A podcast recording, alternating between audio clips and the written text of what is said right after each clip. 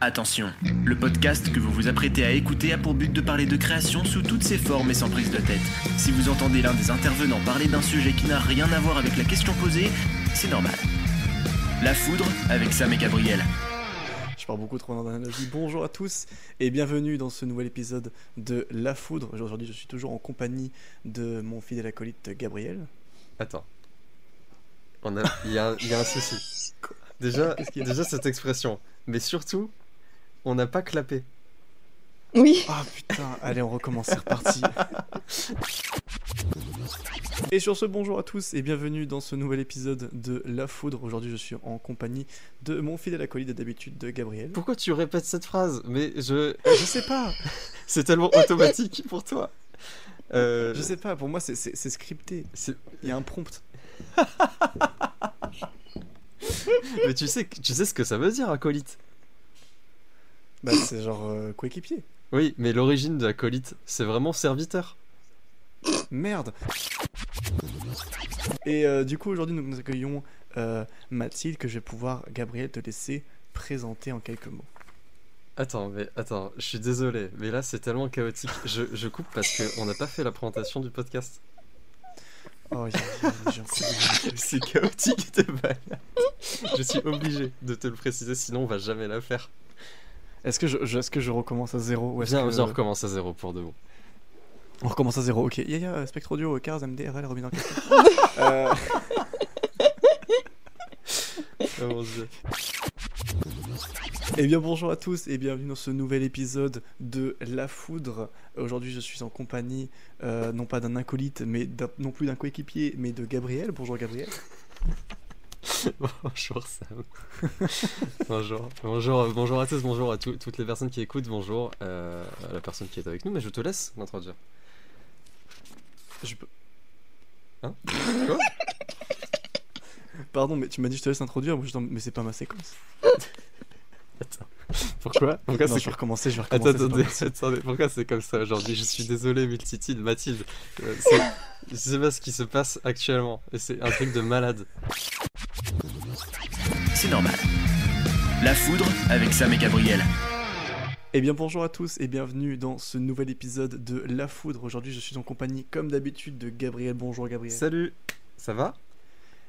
Bah, je te coupe. Oui, vas-y. Je suis beaucoup trop à l'aise direct. Écoute, ça va, ça va très très bien. Et aujourd'hui, nous sommes en compagnie euh, d'une nouvelle créatrice qui s'appelle Mathilde alias Multitilde. Bonjour. Bonjour. Mais... Pour, les, pour les personnes qui nous écoutent, ça fait 5 fois on redémarre Oui, bienvenue dans la foudre. Mais qu'est-ce que c'est la foudre? On se demande. Mais oui, qu'est-ce que c'est la foudre? Comme ça, j'oublie pas de le rappeler une énième fois.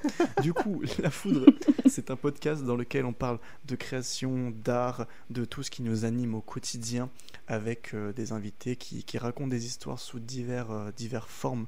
Et comme le dit si bien Gabriel, on parle de la pluie, du beau temps, mais surtout et de la foudre. Et aujourd'hui, nous sommes en compagnie de Mathilde, comme je le disais, que je vais te laisser présenter, Gabriel. Oh, mais, merci. Euh, écoute, je suis enchanté de rencontrer Mathilde aujourd'hui, Multitilde, qui est illustratrice et BDiste.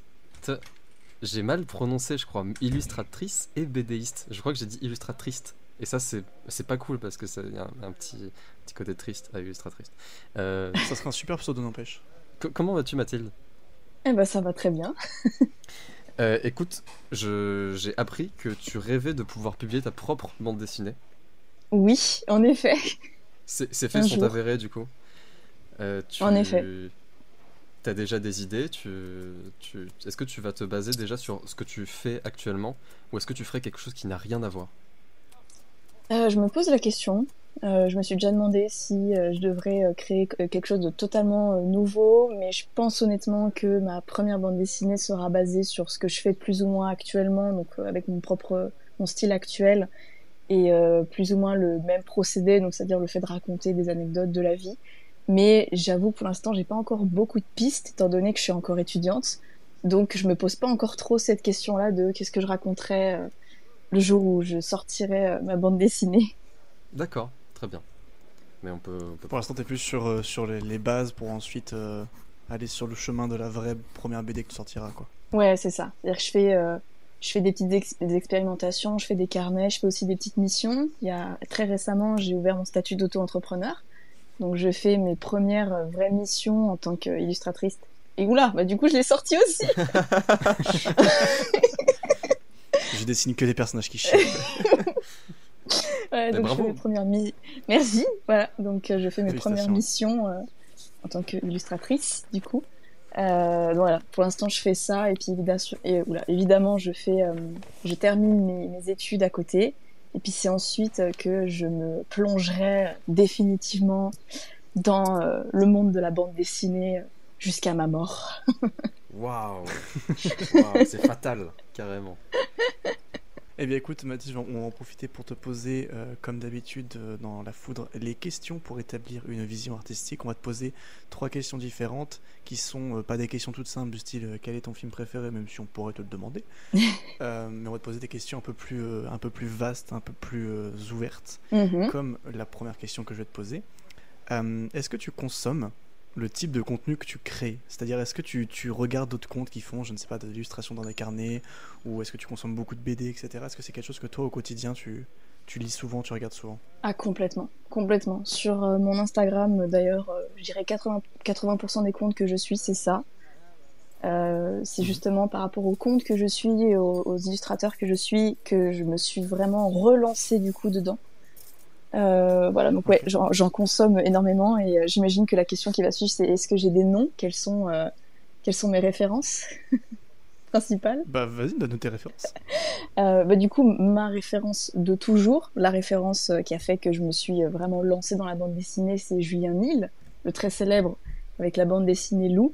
Le nombre de petites filles qui, ont, ouais. euh, qui ont grandi avec Lou, ça c'est vraiment ma référence euh, originelle. Et ensuite, je dirais les trois euh, références que je suis au quotidien. Il y a Marie Spénal. Euh, c'est avec ces- justement ces petits procédés de carnet que j'ai commencé mes petits carnets à moi. Euh, il, y a il y a également euh, Cyrielle euh, Evrard, plus communément appelée euh, Si, donc C-Y, euh, très connue sur YouTube notamment. Euh, Ok. Voilà, où elle m'a aidé à comment dire, avoir une vision plus précise de ce que je voulais faire. Et il y a également euh, Amai Sancha, qui s'appelle Emma, et là c'est plus sur le, le principe de la, la technique que je la, je la suis beaucoup, c'est-à-dire euh, comment elle construit ses personnages et euh, l'harmonie qu'il y a justement autour de, de son univers. Voilà, ça c'est mes références euh, principales. Très stylé, t'as tout en tête, genre direct, toi, c'est génial. Si on te pose la question, c'est tac, ça sort. Je les ai notés. Bah, Ah, du coup, c'est je suis un menteur euh, inconscient. Euh, Mais en vrai, non, c'est trop cool. Puis c'est cool aussi que tu, cites euh, sur quoi ça, sur quoi tout, tout, tout ton art entre gros guillemets euh, est basé à l'origine. Est-ce que c'est des comptes que toi tu, tu conseilles pour ceux qui voudraient se lancer dans, dans ce milieu ou essayer de découvrir un peu qu'est-ce qu'ils aimeraient faire plus tard? Ouais, carrément. Marie Spénal et Cyrielle, vraiment, les deux, elles ont fait beaucoup de vidéos YouTube sur comment on construit une bande dessinée, tout l'envers du décor sur la publication l'édition.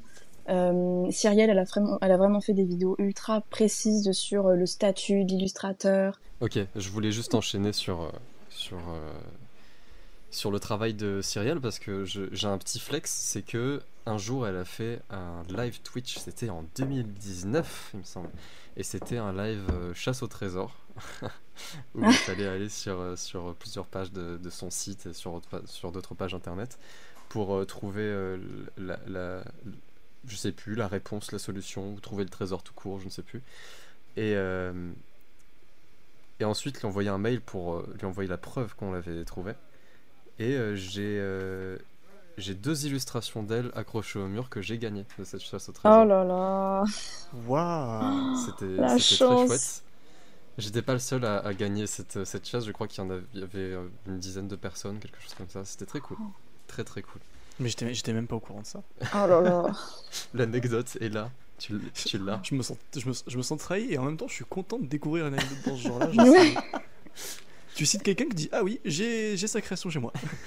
Trahis-moi Oh, en- en, racontant une. an- Est-ce que t'as une anecdote là tout de suite, Sam, pour me. Pour te trahir. Ouais. Quelque Mais sorte. les seules anecdotes que j'ai là pour te trahir, c'est des trucs genre vraiment bas de gamme. c'est genre, euh, ouais, bah hier j'ai mangé des pâtes. Tu vois, c'est c'est vraiment genre Ah. quelque chose de très peu intéressant. Créativement parlant, attends, je réfléchis. Non, bah non, parce que j'a- j'avais cité le, le truc qui s'est passé il, y a, il y a deux semaines, l'atelier d'écriture Ouais. de Lala Cinéma, mais je t'en ai déjà parlé, mais pour, pour les personnes qui écoutent, en gros, je, je- je le case très rapidement. Il y avait euh, Lala Cinéma qui est une super créatrice que je vous invite à, à suivre sur les réseaux parce qu'elle bosse dans le monde du cinéma et elle fait beaucoup de critiques ciné et c'est très agréable à suivre. Et euh, elle a fait un atelier d'écriture où on venait tous et en fait on avait un thème imposé, on avait euh, une heure, une heure dix pour écrire sur le thème et euh, on était je crois un truc comme 5 etc. Et euh, j'ai dit etc. Il avait rien à faire dans ma phrase.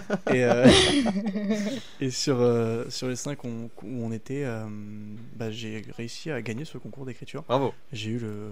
Merci beaucoup. J'ai eu le plus de votes parmi les, les personnes présentes, alors que enfin, moi j'y allais vraiment juste histoire de. Comment dire bah, De voir un peu comment les autres écrivent, parce que c'est vrai que l'écriture c'est c'est souvent un truc qui se fait un peu dans, dans son coin. Je sais pas s'il en est de l'illustration, mais euh, ça fait toujours plaisir de voir comment les autres écrivent et comment euh, eux développent les choses dans leur tête. Et euh, je pense que c'est un peu pareil dans, dans tous les domaines euh, créatifs qu'ils soient, même si. euh, bah, je je vais poser un exemple comme ça, mais généralement j'ai l'impression que les illustrateurs c'est plus simple de suivre quelqu'un qui fait de l'illustration sur Instagram que euh, quelqu'un qui fait des scripts. C'est vrai. C'est rare que quelqu'un juste mette une page de script comme ça, genre, hé, lisez mon script. Surtout que le Donc, format est vraiment nul pour lire un script. C'est très Oui. petit. c'est. Tu slides, vraiment. tu sais, genre, c'est script de Delphine, partie 1 sur 800, tu vois, genre. Oh là là, terrible. Mais euh, voilà, non, c'était euh, c'est la fin de cette, ane- cette anecdote, c'était vraiment un, un- un chouette moment et, et j'ai hâte de pouvoir en faire, euh, en faire d'autres. Bien écoutez, euh, je ne me sens pas trahi, je me sens heureux. Et tout, tout le monde devrait en en se, se sentir de, de la même façon. J'ai une autre question pour toi qui, qui, qui est un petit peu différente, Mathilde. Est-ce qu'il y a Mhm. d'autres domaines artistiques qui te font de l'œil Euh, ouais, il y en a plusieurs. Euh. Le cinéma, notamment, et le théâtre. Mhm. Ça me fait de l'œil, les deux. Je suis une assez grande fan de, de cinéma. Et euh, ça fait que depuis euh, peu de temps que je, je nourris à nouveau cette, euh, cette passion. je regarde très souvent des films, j'adore ça. Il y a ça, principalement. Est-ce que t'as des films références? Bah, mon film préféré. C'est un peu la Euh, question interdite au final. C'est la question interdite. oui, du coup. c'est- la question Mais- interdite, c'est la question interdite. c'est la question interdite, mais euh, moi je trouve que c'est une très belle référence. Très connue, c'est le film Eternal Sunshine of the Spotless Mind. Oui. Oui, Très bien. j'aime beaucoup ce film, que ce soit pour le scénario ou juste pour les effets, euh, les effets cinématographiques et la photographie, la musique, tout ça. J'en suis absolument fan sur tous les points de ce film. Et un autre petit domaine ouais, ça se aussi. euh, Oh, pardon. J'ai juste dit ça se comprend. Euh, et j'allais juste dire aussi un autre domaine euh, artistique euh, que j'aime beaucoup, qui est une petite niche, mais que j'aime beaucoup, c'est que de mon temps libre, je fais souvent des carnets. J'adore l'art de la reliure et tout le façonnage, parce que j'ai été dans un diplôme où on a appris à façonner justement nos, nos ouvrages, parce que j'étais dans un, un établissement euh, d'imprimerie, et du coup j'ai eu euh, Mhm. beaucoup de formations autour de l'impression. Et donc, bah, tout l'univers du livre, c'est un univers qui, qui me passionne beaucoup. Et ça, c'est quelque chose que j'aimerais bien faire plus tard. Euh, si j'ai du coup mon atelier, c'est que j'aimerais bien vendre des carnets euh, qui seront faits main, du coup, et personnalisés. Oh. Ça, c'est. Je vois totalement. En vrai, ça, ça serait génial. Est-ce que, tu, tu vendrais juste comment, comment dire, le, le carnet euh, en termes de, de visuel ou est-ce que tu essaierais de vendre un concept avec quelque chose qui fait que les gens l'utiliseraient d'une certaine façon? Ah, les deux, les deux. C'est-à-dire justement, je, je pourrais peut-être répondre à des demandes. De, par exemple, si quelqu'un, un artiste, veut juste un, un carnet avec un format très précis, un papier très précis pour dessiner, aucun souci, je peux le faire. Mais si par exemple il y a un artiste qui, qui veut, euh, je sais pas, chaque page c'est un papier différent ou euh, une texture différente ou même les papiers, euh, les feuilles n'ont pas forcément le même format, bah pourquoi pas Je peux tenter aussi, c'est ça aussi l'expérience. C'est ça aussi qui pourrait être sympa et ça, on- ça je l'ai pas du tout mis en place pour l'instant parce qu'il manque des, des outils. Donc quand je fais mes carnets, c'est vachement artisanal, il manque certains outils, donc je me, je me dépatouille comme je peux et puis je les vends pas encore. Mais vraiment, c'est Mhm. quelque chose que j'aimerais bien faire plus tard. Je me dis, euh, il y a forcément un public euh, qui pourrait être intéressé pour ça. bah, Je serais peut-être ton premier client. Parce que vraiment, je, je, je capte aussi ce truc. C'est, euh, je sais pas ce qu'il en est, toi, euh, Gabriel, au niveau de l'attachement au carnet. Ben justement, le souci, c'est qu'il y a un tel attachement que c'est c'est même plus utilisé à partir d'un moment. C'est qu'il y a, il y a Oui. un tas de carnets, une pile. C'est un désert de carnets, la chambre. Et au final, je- c'est pas ce que t'en fais, quoi. C'est. Voilà. C'est en Ouais, fait c'est c'est que t'as ça. T'as- une sorte de sensation et d'émotion, c'est presque sentimental l'attachement que tu, tu as envers le stockage et, et l'abondance de ce que tu peux faire. Et, euh, et, et moi j'adore Mm. avoir une abondance, euh, genre une infinité de possibilités. Et le souci du coup c'est que bah, j'arrive pas à m'en détacher et je veux, je veux pas me dire je vais remplir tous mes carnets. Alors qu'en fait ce serait peut-être la meilleure chose à faire. quoi. Bah ouais, ça fait peur, c'est un peu comme euh, ce débat de la première ligne quand tu écris une histoire ou quand tu fais une, BD ou n'importe quoi d'artistique. Euh, moi je sais que quand je démarre un carnet, ça, arrive rarement parce que généralement je les continue plus qu'autre chose. J'ai toujours peur de me dire, ok, la première page que je vais faire, bah, elle va déterminer toute la suite. Et à chaque fois que je vais réouvrir mon carnet pour relire ce que j'ai fait, bah, je vais, la première page, ça serait que j'aurais plus lu. Genre, tu des fois, t'as fait que 4 pages, bah, t'as envie de le relire depuis le début, puis après, t'as fait 10 pages, t'as envie de relire depuis le début. Et en fait, à force de faire ça, bah, il y a que la première page que t'auras lu en boucle. Du coup, c'est hyper flippant. Tu te dis, la première page, elle va déterminer tout le reste du carnet, quoi. Alors que des fois, on s'en fout, on peut juste faire ce qu'on ce qu'on aime dedans. quoi. T'en penses quoi toi Mathilde de ce rapport au carnet? Moi, je suis complètement d'accord. J'ai en effet une étagère euh, remplie de carnets. Parfois, je me dis non, celui-là, je vais pas l'utiliser, je vais le gâcher. Euh, Non, celui-là, le papier, il est trop lisse, je peux pas m'en servir, il est trop beau. et du coup, c'est pour ça que j'ai commencé à faire les miens, parce que je me suis dit, oh, j'en ai marre. J'ai envie d'un carnet où je sais que je peux le refaire. Je peux le refaire si j'ai besoin. Euh, si je veux un papier ultra spécifique, je vais le faire. Et du coup, justement, mes carnets de BD, bah, c'est moi qui les fais. Voilà, comme ça, je fais le format que je veux, le nombre de pages. Je choisis la couverture, je fais tout ce que je veux, comme ça je suis sûre que je l'ai fait pour le remplir. C'est le but de ce carnet, c'est de le remplir. Et ça marche. C'est chouette. C'est vrai qu'on le voit sur ton, sur ton Instagram. Pour les personnes qui nous écoutent et qui connaissent pas Mathilde, je vous invite vraiment à faire un tour sur son Instagram et son, son TikTok aussi parce que tu nous partages un peu tout ce que tu fais dans, dans tes carnets. On va vraiment, ça va même au plus profond de toi parce que des fois tu écris des choses extrêmement personnelles. Et je trouve que moi en tout cas, c'est quelque chose qui est hyper satisfaisant à lire parce que, enfin, je prends mon exemple personnel, mais je suis une personne qui aime beaucoup lire les carnets de d'autres artistes parce que c'est, il y a pas, je crois, il y a pas plus intime en termes de création qu'un carnet parce que euh, t'as as tout qui est mélangé un peu en, en- en vrac des fois. T'as- tu passes d'une pensée à une autre, d'un univers à une autre, d'un style graphique à un autre, et c'est hyper agréable à lire. Et je pense que c'est la chose qui, qui définit le plus la créativité de quelqu'un, c'est de se balader dans son carnet et, et comprendre un peu tout ce qui se passe dans sa tête. Quoi. Je suis d'accord. C'est- C'est joli ce que tu dis et c'est à la. C'est vraiment, tu es, es sur le rebord de la table et en bas, si tu tombes, c'est la limite du voyeurisme artistique. et, là, et là, tu restes quand même. t'es- T'as un équilibre de malade en mode. C'est vraiment un travail d'observation et de. Comment on appelle ça? D'admiration presque. Tu. tu Hmm. je- Enfin, je sais pas si c'est le bon terme, tu vois, mais euh, en tout cas, t'as- t'as. L'air d'être euh, très intéressé.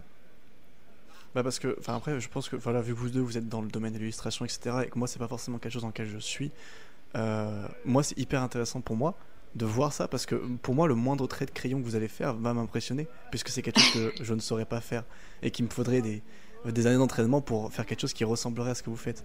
Et du coup, moi c'est pour ça que je suis toujours impressionné quand je lis un carnet, c'est que vous, un personnage qui vous aura pris, je sais pas, 5 minutes à crayonner en disant bon bah voilà, euh, j'ai dessiné ce qui me passait par la tête.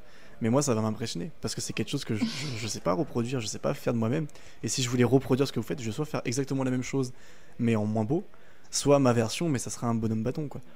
Et c'est pour ça que c'est hyper, c'est, hyper euh, satisfaisant. Je sais que, enfin, généralement, comme tu disais, c'est, presque du voyeurisme, mais je le fais qu'avec les personnes, évidemment, qui acceptent de me montrer leur carnet. Oui, c'était une vanne. Mais, euh, mais voilà, mais j'a- j'aime beaucoup euh, découvrir comment comment c'est fait et, et vraiment des fois même juste un, un croquis moi va m'impressionner alors que pour pour des artistes qui sont dans l'illustration depuis longtemps ça va juste être bah la base de tout quoi comme comme dans n'importe quel domaine artistique je sais pas un, un musicien qui va me montrer une maquette en mode ouais j'ai fait ça en 5 minutes moi je vais être en mode waouh mais c'est dingue alors que pour lui c'est le truc le plus simple au monde qu'il a fait quoi donc je pense que c'est ce rapport là qui est aussi intéressant c'est que vous deux vous êtes dans l'illustration et vous avez un, un rapport qui doit être très différent de d'une personne comme moi ou d'un auditeur qui n'est pas forcément dans, dans le domaine de l'illustration.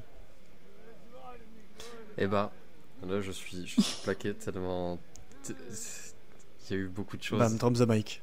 J'adore de Mike. Et j'ai. Attends, attends, je peux faire une prédiction là sur ce qui va se passer? Prédit. Tu vas passer du coq à l'âne. Eh bien, écoute. je vais effectivement passer du coq à l'âne. Mathilde, je vais te poser la troisième question de, de cette vision artistique qu'on essaie d'établir. Euh, c'est une question, ce n'est pas la mienne, je la pose, mais c'est pas la mienne, je le précise. C'est une question que Gabriel a trouvée et que je trouve géniale. quelle œuvre tu penses qu'on devrait présenter à un alien pour lui redonner foi en l'humanité? Waouh. Euh, Ça, tu l'as pas écrit, hein non. Ah non, j'ai vraiment juste écrit les, mes quatre références. J'ai juste écrit ça. Non, mais pas de souci. Euh, L'œuvre. Hmm. Oh, punaise. Euh, Ça peut être un Foi en film, ça peut l'humanité, être en un, plus. un jeu vidéo, Foi, une, ouais. une peinture, euh, même juste un stylo qui est un peu joli, c'est ce que tu veux. Oh là là, lourde tâche. Tu te rends compte l'humanité en plus, hein, vraiment. Foi à l'humanité. C'est genre, l'alien, il le voit, il fait genre, ok, finalement, c'est bon, on rentre chez nous, tout va bien. En fait, ça va, les humains, ils sont pas si pires que ça. Voilà. Euh... Hmm. Ne surtout pas montrer Mars Attacks, je pense. La tour Montparnasse infernale. Oh, ça le ferait gaulerie. ça. Ouais, ce serait- On va pas comprendre les pizzas quatre chaussures, mais c'est pas grave. Euh, euh, Je crois que je vais dire un jeu vidéo. Ouais. Je crois que je vais rester sobre, mais c'est celui qui me vient plus en tête, c'est Zelda, je pense. Waouh Lequel? Voilà. Attention, lequel? Hmm. Ah. Breath of the Wild, je pense. C'est pire.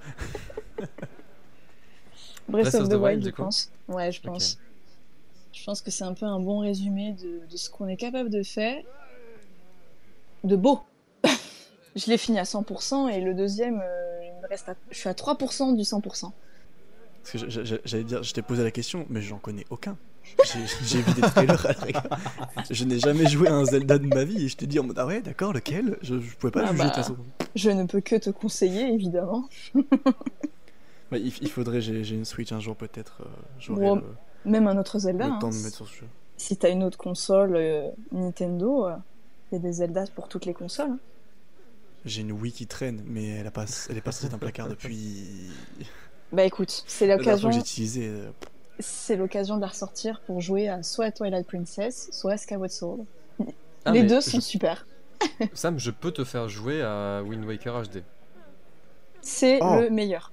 Allez. Attends, C'est le, me- Bah. c'est le meilleur, mais c'est pas celui que tu montres un alien.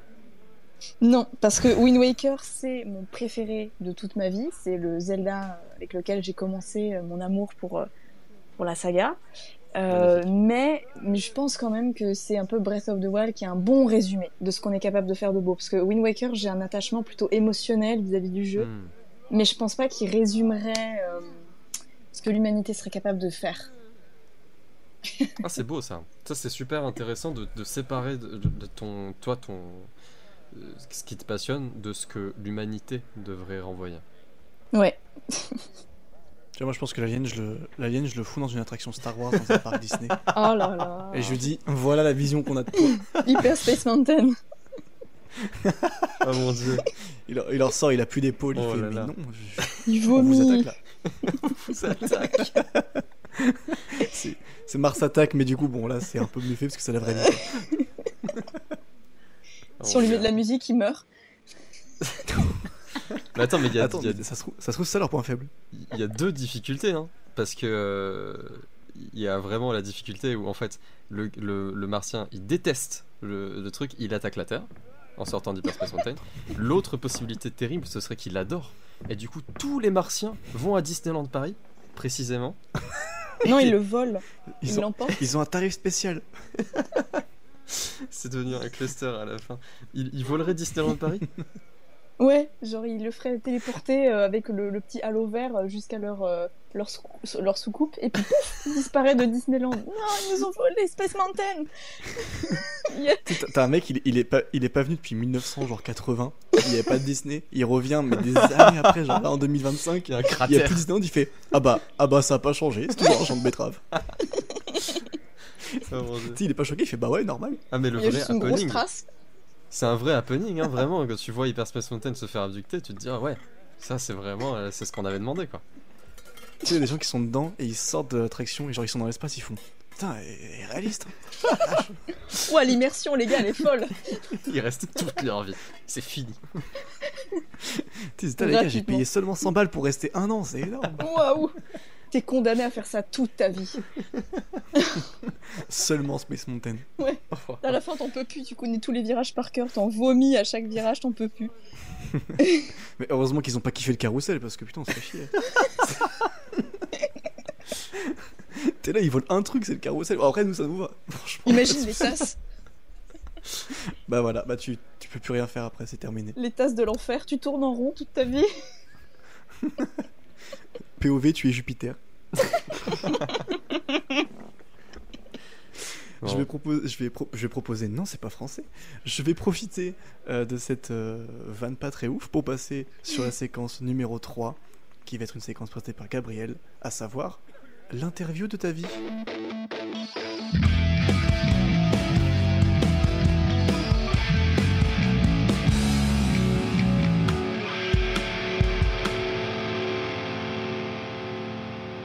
Du coup, l'interview de ta vie, c'est euh, un jeu, c'est une séquence jeu qu'on fait dans la foudre. On l'a déjà fait une fois avec, euh, avec Mathilde, mais pas Mathilde qu'on reçoit aujourd'hui, c'était Mathilde euh, de l'épisode 4, euh, qui, Oui. voilà, qui est une personne totalement différente. et en gros, c'est la séquence, la séquence de l'interview, c'est un texte à trous que Mathilde va devoir remplir. Voilà, est-ce que tu es prête? Je suis prête.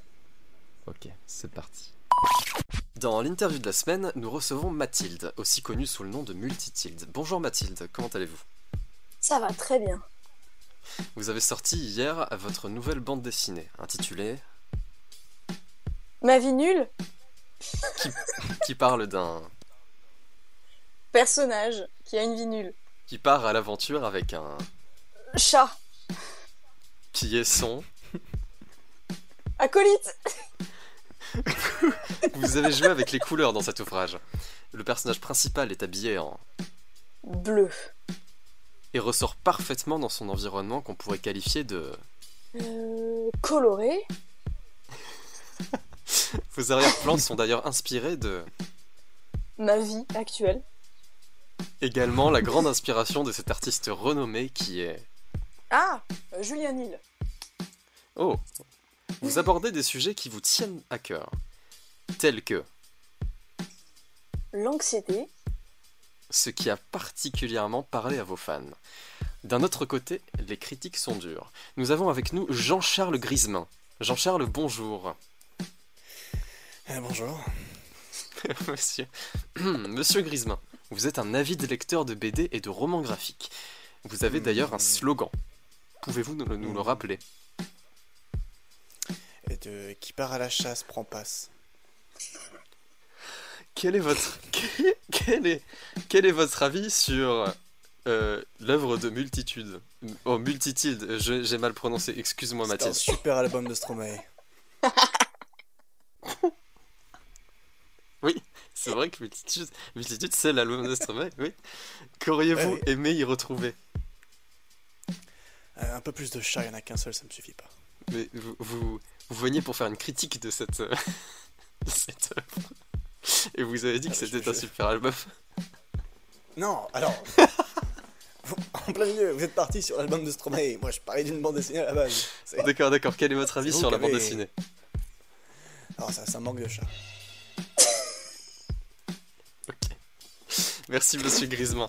Mathilde, vous sortez donc cette BD dont le nombre, dont, dont le nombre d'exemplaires est de 3 milliards et demi.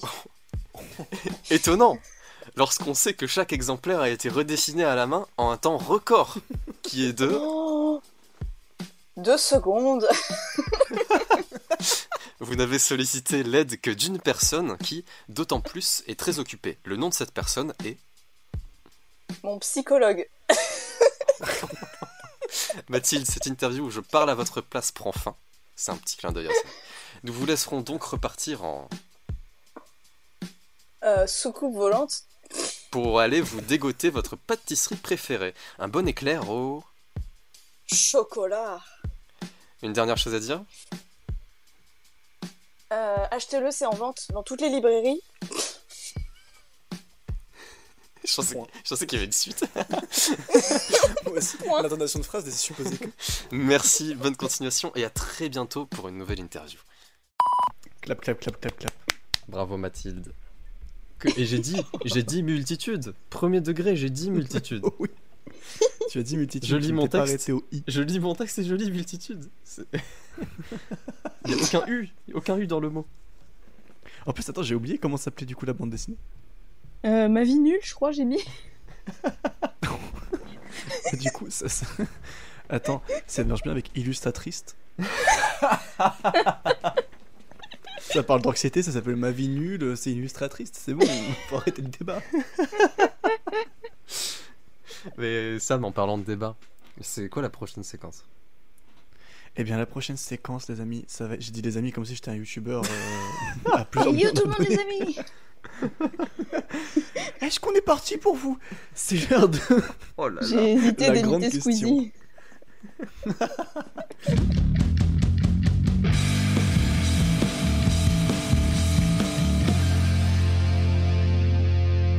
Et du coup, pour la séquence de la grande question, comme d'habitude, c'est juste une question assez euh, générale, assez vaste qu'on va se poser tous ensemble et on va essayer de débattre pour euh, y répondre.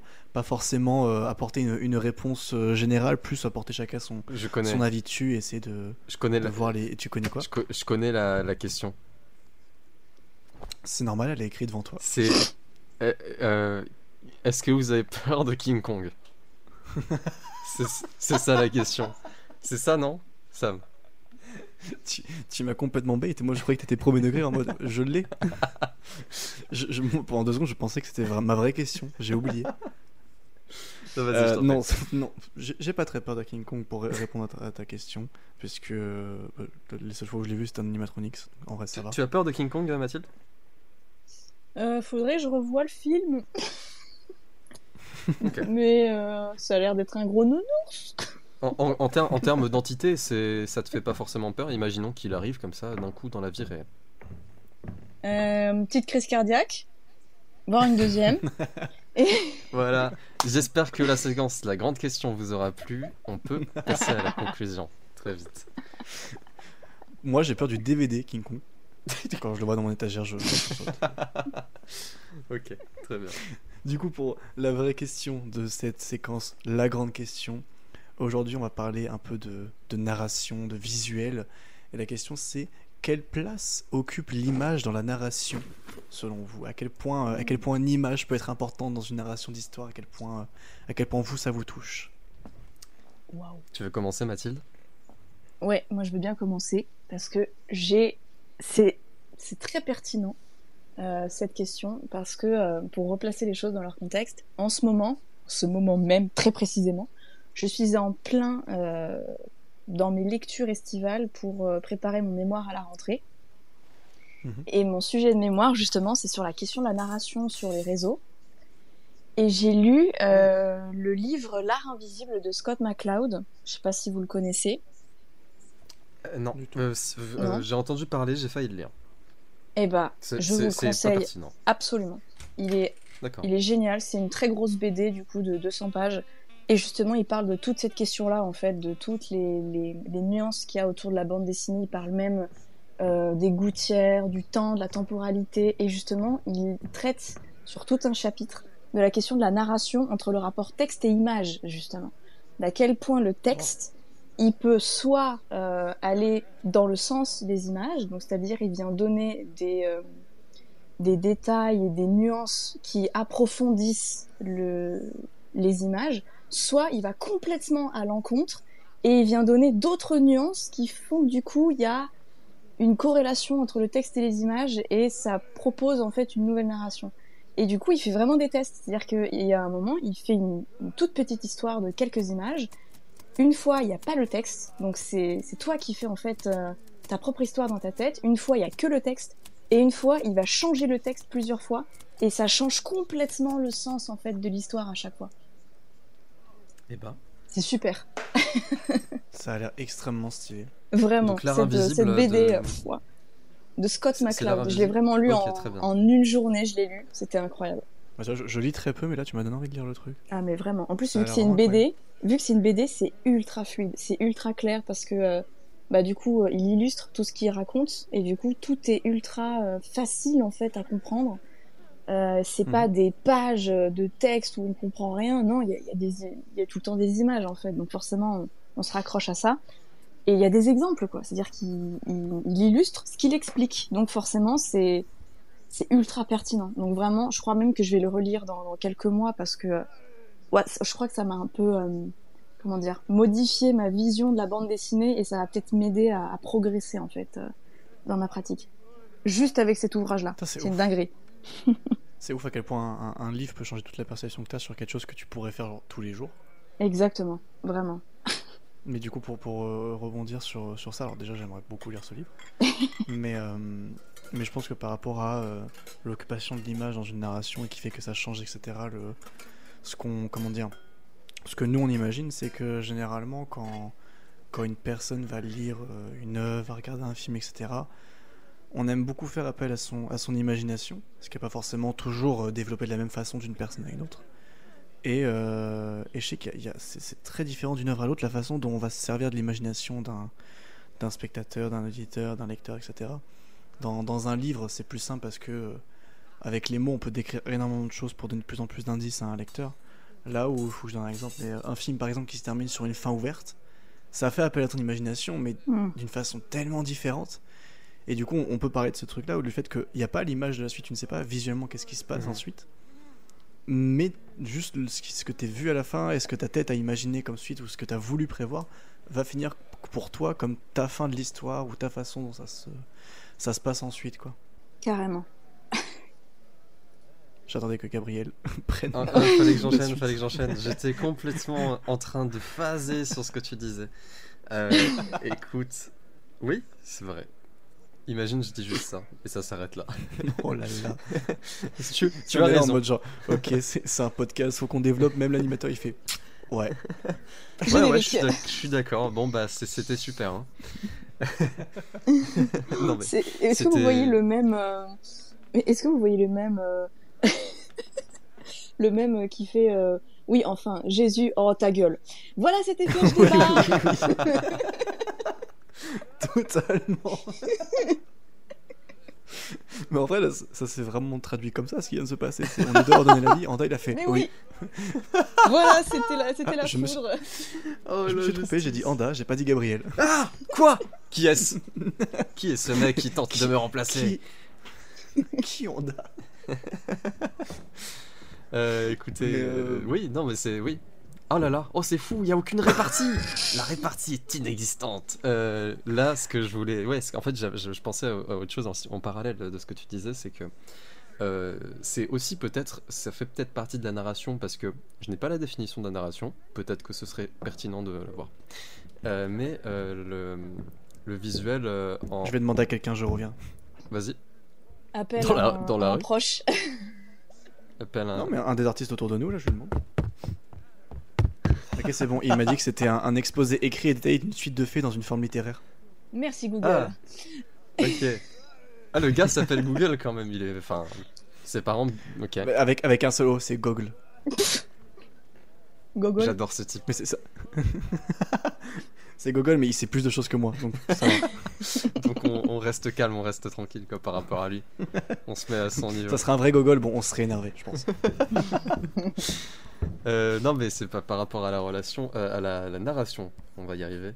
Euh, c'est vrai que l'image, en fait, peut même, je, à, mon sens, influencer complètement ce que tu es censé percevoir de. Bah, c'est en fait exactement ce que tu expliquais, Mathilde, par rapport à ce que tu avais lu. c'est que il y a tellement de films qui pourraient se passer dans un autre.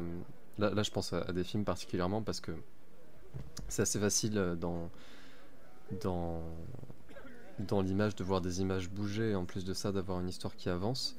Euh, en fait, je suppose que il y a en fait peut-être tous les films. Tous les films, tu les changes de contexte ou alors tu changes juste le fait que euh, ça se passe du, le jour ou alors la nuit. Rien que ce, genre de détail-là, j'ai l'impression que ça te bloque une conception et un sentiment qui s'ajoute déjà à la narration euh, qui est présente. Et c'est pour ça que je mm. parlais de la définition de la narration, c'est que ça se trouve, ça fait partie de la narration, mais là il n'y a plus de questions, il n'y a plus aucun fun à avoir une, un débat grande question. Voilà, la séquence n'existe plus à partir du moment où la narration représente tout. Mais du coup, oui, en fait, euh, en fait, euh, je, je suppose que c'est un peu comme dans, dans la vie de tous les jours. Tout, ce qui, tout l'environnement qui nous entoure euh, va influencer ce, ce qui se passe intérieurement euh, en nous. Hmm. Euh, ça, ça va influencer notre ressenti peut-être. Imaginons qu'il il se- passe, je sais pas, il se passe quelque chose relationnellement pour vous qui, qui est pas super cool. Juste une très très belle journée, un truc qui vous fait vraiment plaisir, euh, un grand soleil par exemple. Ça peut complètement changer votre perception de, de cet événement quoi.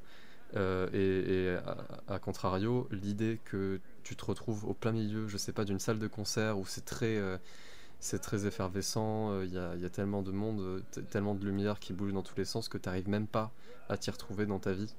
Ça, ça change beaucoup Mm. de choses et, et même là j'ai l'image, tu vois, de juste, euh, tu t'embrouilles avec quelqu'un en plein milieu d'une foule, quoi. C'est pas le meilleur endroit, quoi. mais, mais voilà, encore une fois, ça fait peut-être partie de la, la- la narration, mais... euh, mais bon. Mais bon, je pense Ça, C'est c'est dans le particulièrement concept de narration très lointain. C'est ouais. Ouais, bah euh, c'est euh, c'est C'est un nouvel AVC. eh. ça, ça va, hein, c'est bon. C'est pas parce que je fais des AVC de temps en temps que je fais des AVC. Ah bah si, du coup. Euh, Bah, bah si, du coup c'est. Ah bah si, bah oui, c'est ça le concept. J'espère que euh, tout le monde va bien. Est-ce que vous avez fait, euh, est-ce que vous avez appris à repérer les AVC Euh, je crois, moi. Je suis pas sûr. Moi, je crois. Bah ah tu tu crois Pardon, mais comment tu C'est t'es genre quelqu'un dans la rue, genre excusez-moi, je pense, je suppose que vous faites un AVC, je suis pas sûr. Ça veut dire que si tu le vois en direct devant toi, tu es pas sûr non plus. Bah, C'est-à-dire que il y a- je sais qu'il y a des symptômes typiquement de, par exemple, de la crise cardiaque et de l'AVC, où il y en a, je sais plus lequel est lequel. typiquement. Ah d'accord. que- dans, dans les deux, oui Ouais. c'est ça. Dans les deux cas, c'est bon. Oui, dans les deux Dans- cas, je, les cas, je tu, sais. tu sais repérer. dans- voilà, dans les deux cas, je sais qu'il faut agir, mais par contre, je saurais pas s'il fait un AVC ou une crise cardiaque ou un truc dans le genre. Tu as soit un rhume, soit un cancer. Je... Ça, c'est Doctissimo, ça.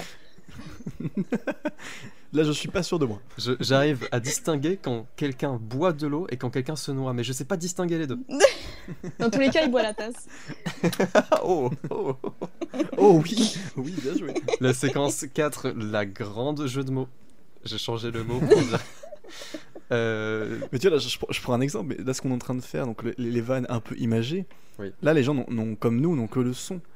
Et ça fait que là, par exemple, le fait de dire il boit la tasse, il y en a certains, ils vont s'imaginer juste quelqu'un boire dans une tasse, et d'autres qui vont juste avoir le, une image d'un mec qui est en train de se noyer dans l'eau, en train juste de se faire. euh, bah, de littéralement boire la tasse dans l'eau. Voilà. Et c'est ça qui est fou, c'est que chacun voit sa perception du truc, alors que bah, la personne qui l'a dit a sa propre vision. Je trouve ça génial. tu as clos le débat, je sais pas comment exprimer les cette deux. envie.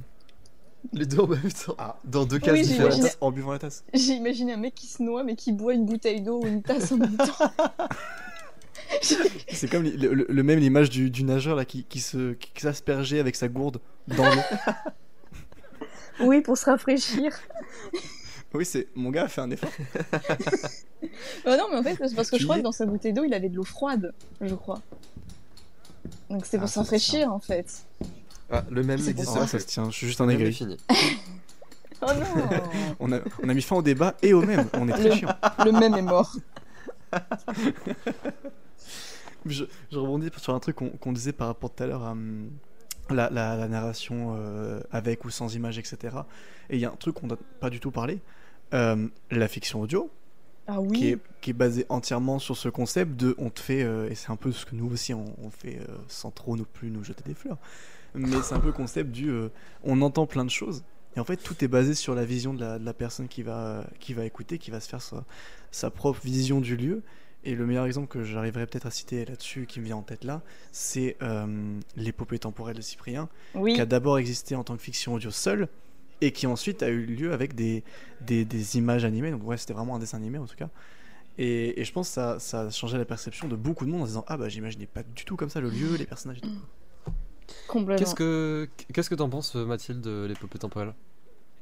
Ah, moi, je, bah, je l'avais vu quand c'était sorti, mais c'est sorti il y a longtemps, je crois. hein, il y a... Tu, tu t'avais vu le Trois, quatre Enfin, ans. la série d'animation ou la série euh, audio? J'ai vu les deux. En fait, j'ai vu la série audio quand elle sortait. euh, je sais plus, je crois que c'est une fois par semaine ou un truc dans le genre. Donc je l'avais vu à l'époque, donc en effet, je m'étais fait les personnages. Mais en vrai, ce qui était compliqué, c'est que comme, comment dire, ça je sais que c'est un débat, j'en ai parlé avec des amis, c'est que typiquement, je sais qu'il y a des, des doubleurs, euh, surtout français, qui sont de plus en plus connus. Euh, et maintenant, on les connaît tellement bien que personnellement, je ne peux plus dissocier le personnage de leur visage. C'est-à-dire que quand j'entends leur voix, je vois leur visage. Et donc typiquement, Mm. donc moi c'est le cas par exemple de Donald Reynaud, de, Dimo- de Dorothée Pousseau, tout ça. Je vois leur visage, même si c'est pas du tout le personnage, je vois leur visage. Et bah typiquement pour l'épopée temporelle, et ben j'imaginais le, le personnage de Thomas, bah je voyais la tête de Cyprien. Je voyais sa Mhm. gueule du coup. Ouais. Je l'imaginais comme ça. C'est intéressant ça parce que ça Bah, rentre ouais. totalement dans, dans, dans le, le débat euh, le, par rapport à l'image dans la narration et que finalement, euh, en fait, non, je sais pas si ça rentre dans le débat. En soi, si ça rentre, parce que tu, tu viens de faire une image du personnage basée uniquement sur l'acteur. Euh, Ouais, mais du coup, tu sors, c'est méta maintenant. Tu... Méta, pas Facebook, attention. J'ai fait un placement. Mais tu vois, par exemple, X. Do, do, do- Doro- J'ai dit trois fois Doro. Je vais m'arrêter sur Doro, Doro. Je vais l'appeler Doro dorénavant.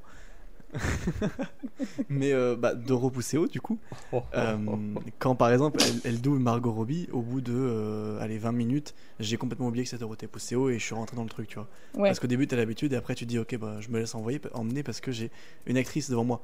Et au bout d'un moment, ton cerveau il te dit, non, mais t'inquiète, c'est la voix de Margot Robbie, c'est pas la voix de Dorothée Pousseau. Hmm. Là où Dorothée Pousseau en fiction audio, bah c'est vrai que dans l'épopée temporelle, euh, vu que moi au début j'avais pas forcément regardé comment les personnages ils les imaginaient Cyprien, etc. euh, je voyais vraiment juste Dorothée Ouais. Pousseau en, en, en tenue, je sais plus si c'est une tenue guerrière ou un truc du genre qu'elle avait au début de, de la saison 1, mais je la voyais vraiment avec la, la, la tenue, mais Dorothée Pousseau dans la tenue quoi. Genre il y a ni plus ni moins, c'est vraiment ce Donc, personnage-là. donc vraiment parce que c'est que c'est exclusivement de l'audio, enfin au départ en tout cas, et aussi surtout parce que c'est très court comme format. T'as pas le temps de t'habituer, euh, comme tu disais, euh, à un C'est film. vrai. T'as pas le temps de t'habituer et t'es juste en mode ah bah j'écoute une fiction audio avec Cyprien et Dorothée Pousseau. Bah Mm. après, co- comme dit Mathilde, c'est aussi le fait qu'on on connaît euh, les doubleurs parce que c'est c'est un, un métier qui est de plus en plus mis en, en avant et heureusement. Et c'est bien. Et, euh, et c'est cool. Mais Dorothée Pousseau, le personnage d'Iris qu'elle joue, euh, on connaît sa, sa voix, on l'a vu dans plein d'œuvres, etc. Et ce qui fait que du coup, quand on nous présente un nouveau personnage sans visuel, bah, on va penser à elle. Là où, par exemple, Ouais, euh, je crois que c'est le personnage du pirate. Moi, le euh, Frédéric Soutrel, je le connaissais pas du tout avant Pareil. l'épopée temporelle. Et du coup, j'avais pas du tout euh, son visage en tête. J'étais en mode, ok, c'est un pirate. C'est bon, je l'ai. Ouais, je suis pareil. Tout pareil.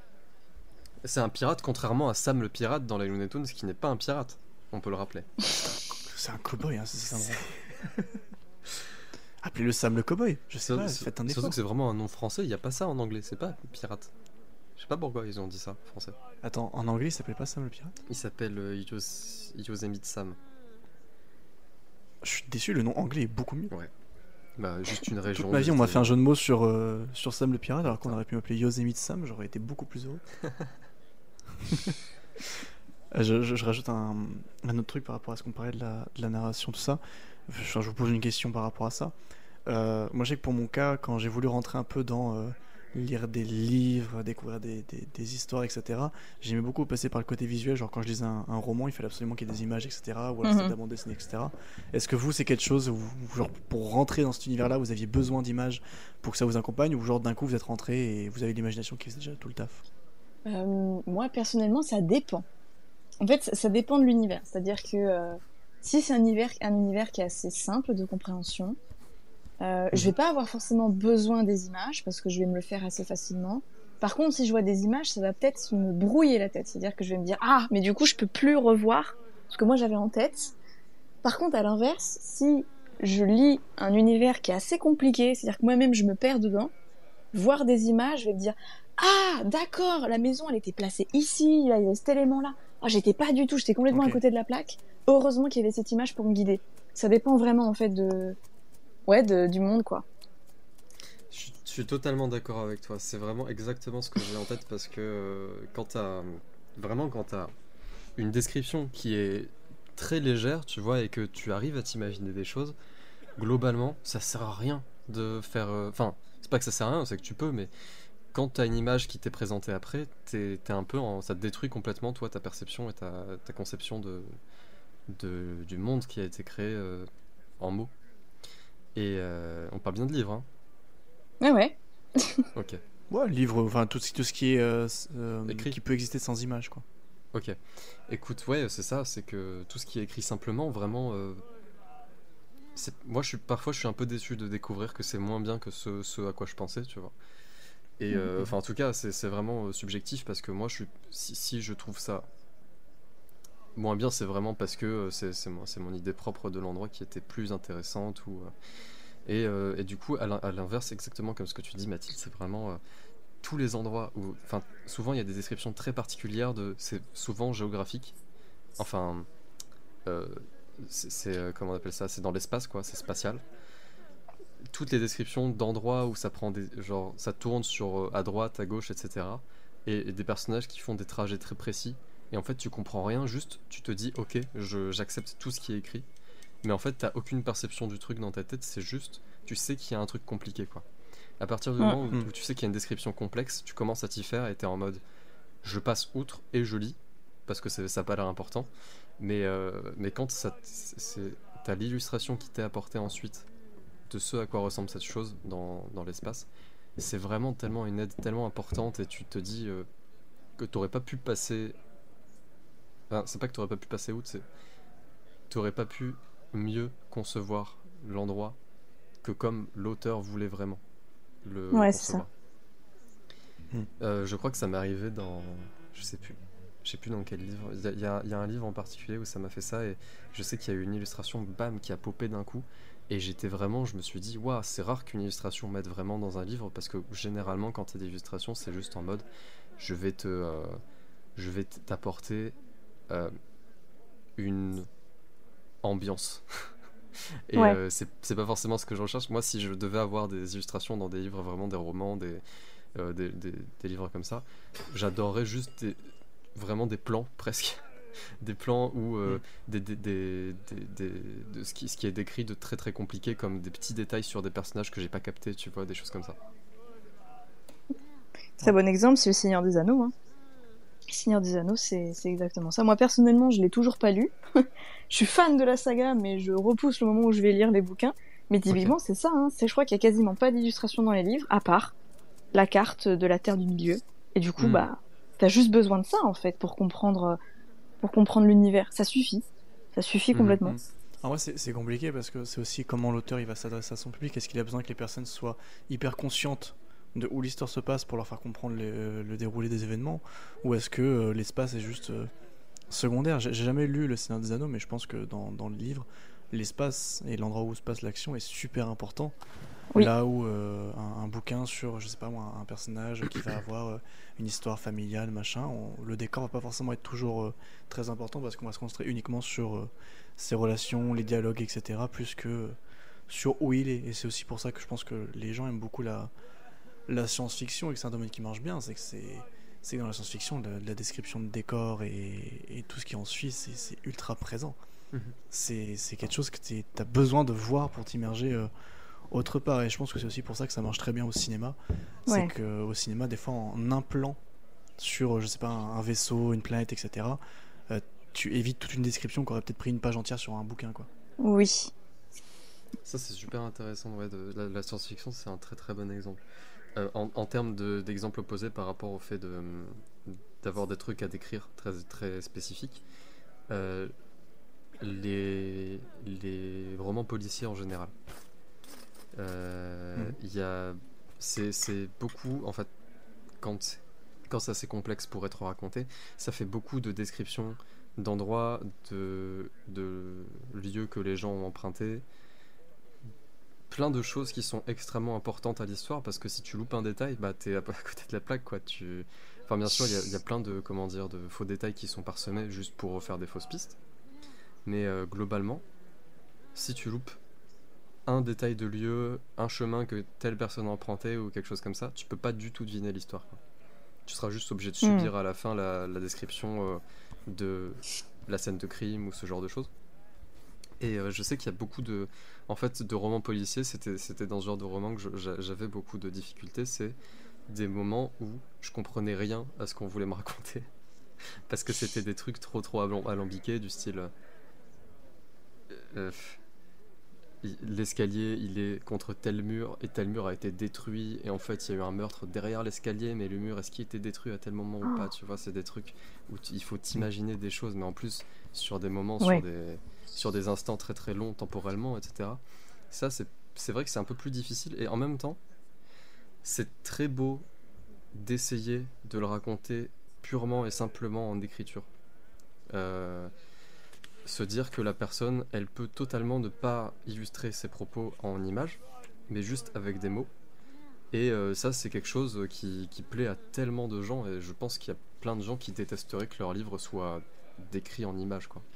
Parce que c'est Mm. c'est tellement... euh, bah, c'est un peu, comment dire, la pureté de, de, de l'écriture, quoi. C'est euh, l'art de manier les mots en, pour faire en sorte que les gens comprennent dans leur tête. Et ça, c'est un truc terrible, quoi.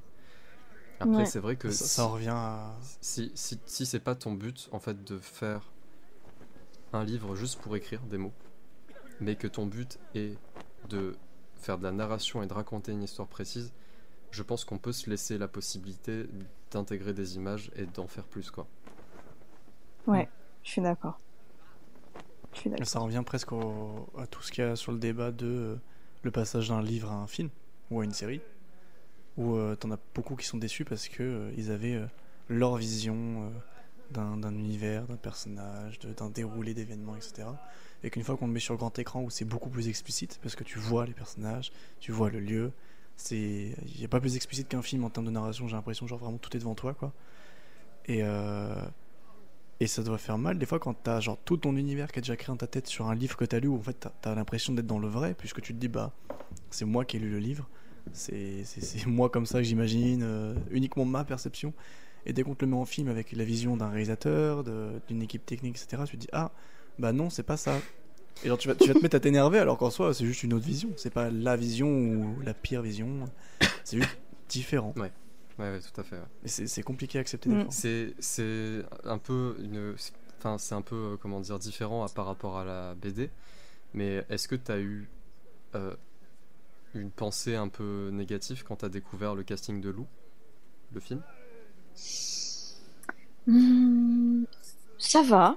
Euh, ça va parce que pour le coup, le film, il est vraiment. C'est une copie conforme de la BD.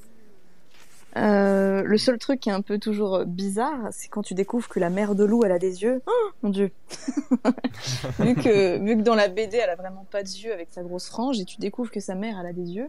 Le seul truc a été perturbant, mais ça, c'est un peu rien à voir. je- Enfin, rien à voir. Euh, comment dire? Il pouvait rien y faire de ça. Enfin, je veux dire, c'est les voix.